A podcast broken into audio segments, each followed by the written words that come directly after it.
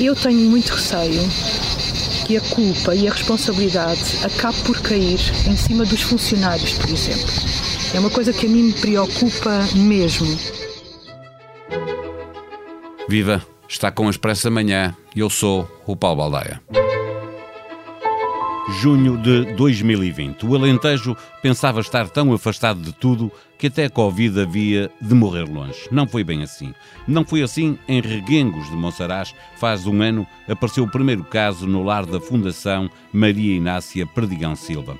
O resto da história o país conhece bem. Houve um surto e acabaram por morrer 18 pessoas. O número tem um peso que se torna maior quando pensamos na dimensão daquela vila alentejana.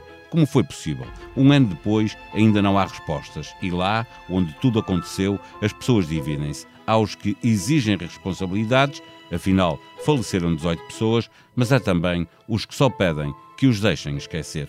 Uma equipa do Expresso foi a Reguengos procurar saber como estão os que lidaram mais de perto com esta tragédia, num trabalho que pode ver na edição desta semana do Expresso, mas também no online, onde encontra um pequeno filme recordando o debate político que se fez nos dias seguintes e onde é possível ouvir igualmente os testemunhos mais recentes recolhidos pela equipa de reportagem.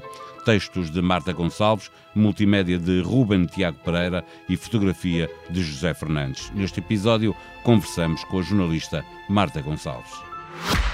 O Expresso da Manhã tem o patrocínio do BPI, o Banco Oficial das Seleções. Banco BPI, Grupo CaixaBank. Olá, Marta. Um, um, ano depois, qual é o sentimento predominante? As famílias das vítimas estão conformadas ou, ou continuam a exigir justiça? Um ano depois, é, é um bocadinho complicado falar com as famílias das vítimas, por dois motivos. Porque algumas delas finalmente, ao fim de um ano, estão a começar a entrar eh, num processo de, de cura e de final de luto em que não querem voltar a remexer no assunto.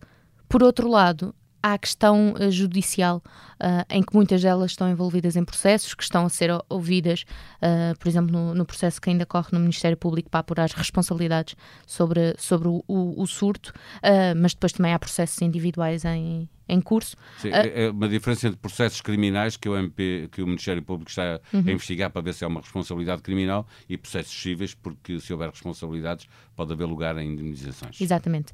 E então muitas delas são aconselhadas pelos advogados a não falarem. Portanto, há aqui esta, estes dois lados. Depois, no, eh, se tentares falar com, com as pessoas de Reguengos, um, que, que é uma cidade relativamente pequena, Uh, se, se, falarmos no surto e se falarmos no lar da Fundação, elas imediatamente sabem qual é o, qual é o assunto uh, e muitas uh, evitam falar. Um, porque para já na altura o caso foi muito, muito mediático e tinham jornalistas à porta Uh, Toda a gente lá foi. É? Exatamente. É? Às vezes as pessoas eram abordadas, algumas delas para justificarem porque é que não queriam falar. Uh, Contaram-me episódios de serem abordados à saída da porta de casa, coisas assim um bocadinho não muito simpáticas. Aquilo que já vimos fazer em, em televisão. Sim, e depois há aqui outra. Sim, sim, sim. E depois há outra questão que é. E, e que é um bocadinho. É um bocadinho tramada, que é a, a fundação é mesmo muito importante em Reguengos. Um, e, e, além de ser uma fundação, é também presidida um, pelo, Presidente da, pelo Câmara, Presidente da Câmara. Portanto, muitas pessoas de Reguengos um, são ou funcionários da Fundação. Há uma ou... dependência em relação Sim. à Fundação ou à Câmara Municipal. Exatamente. Deixa-me olhar por causa dos processos que estão a decorrer, estavas a lembrar isso, a maioria dos familiares das vítimas não quer falar nesta altura. A tua reportagem tem um testemunho de um imigrante moldavo que veio para Portugal com mulher e dois filhos, fiz as contas à idade que eles têm e quando vieram, eh, em 2005. Depois disso nasceu-lhes uma filha já em Portugal. Eh, ele perdeu a mulher com apenas 45 anos e eles perderam a mãe, obviamente apesar de tudo, ele transmite uma calma que a mim eh, me deixou em alguma dúvida, eh, eh, se não é enganadora, sente-se sobretudo que ele, ele sente-se impotente em relação ao que pode e não pode fazer, e portanto, para ele, o que vier virá. Sim, é, é, é muito esse sentimento. Um, é, é, uma calma claramente enganadora um, e é muito de quem ainda está meio dormente com os acontecimentos. Um, no caso dele, mais ainda, porque não tem uma, uma rede de apoio que normalmente se tem, porque está, está afastado da família, porque de repente fica com três filhos uh, sem, que não têm mãe, um, sobretudo a mais nova. Ele, ele contou-me alguns episódios com, com a filha mais nova que tem seis anos e são, são absolutamente devastadores. E depois é um homem que, quer justiça, que falou muito uh, com toda a gente na altura do surto. Uh, não diria que está arrependido, mas eu acho que tem. Agora mede muito mais as palavras. Ele, aliás, pede para saírem da vila, para irem uh, para, para fora, para poder estar à vontade a falar, porque sente que está a ser vigiado se estiver a falar com uma jornalista. É? Sim, uma coisa que ele me dizia era um, que eu podia entrar em qualquer café, em qualquer restaurante ali da zona, que toda a gente saberia o que, é, o que foi o surto, o quão mau foi o surto, uh, mas se eu começasse a fazer perguntas, ninguém me iria responder. Um, e, e, tinha razão na maior parte dos casos. Sim, não? e tinha razão. E ele próprio não gosta de falar da situação, porque ele, uh, por, por, ser marido de uma das vítimas mais novas do surto, um, ele sente que estar a falar sobre aquilo ali está a ser vigiado e quase a criar uh, inimigos, porque as pessoas não querem falar daquilo. Eh, depois havia muita gente na vila, eh, como a florista, eh, que fez questão de, de, mostrar que para ela estava feita a catarse coletiva, né? era querer esquecer aquilo que, que aconteceu. aquilo do que tu estás a falar é isso, é de que as pessoas, a maioria, quem não teve familiares envolvidos, quem, quem não teve familiares que morreram, há muito que quer esquecer, que é para não ficar esse peso na vila. Não? É? Sim, talvez não. seja, essa, seja precisamente essa a divisão, que é Tens os familiares que não estão, não, não assumem tanto que querem esquecer. Acho que mais do que esquecer procuram, procuram responsabilidades e querem que a coisa uh, para fechar uh, o, o, processo de luto um, querem ter. Não, não é que as pessoas queiram ter um, um responsável a, a, qualquer custo, mas precisam de ter ali uma justificação para o que aconteceu. Enquanto as pessoas que não têm familiares envolvidos um, querem, sobretudo, esquecer, é deixar passar, já foi, a, tragédia já aconteceu. Mas deixa-me deixa perguntar, porque eu estava aqui a olhar para, para a página do Expresso, o título é Morreram pessoas e não nos esquecemos. De quem é esta frase? Esta frase é do, do, do páraco de Reguengos de Monsaraz, um, que além de, de frequentar uh, o lar da Fundação, porque iria, ia várias vezes um, celebrar uh, a Eucaristia uh, ao lar, uh, foi também o homem que fez uh, os funerais de quase todas, acho que todas. Uh, ele diz que não, não podia dar a certeza absoluta, mas que, que tinha ideia que não tinha falhado nenhum funeral das vítimas do lar, que foram, foram 18, 16 utentes, uh, a Ludmila, que é, que, é, que é a mulher do Adrian, e um, um segundo homem também de 52 anos, se não estou em erro, que, que, já era da comunidade, mas que vem, uh, que a infecção vem a partir do, do surto do lar.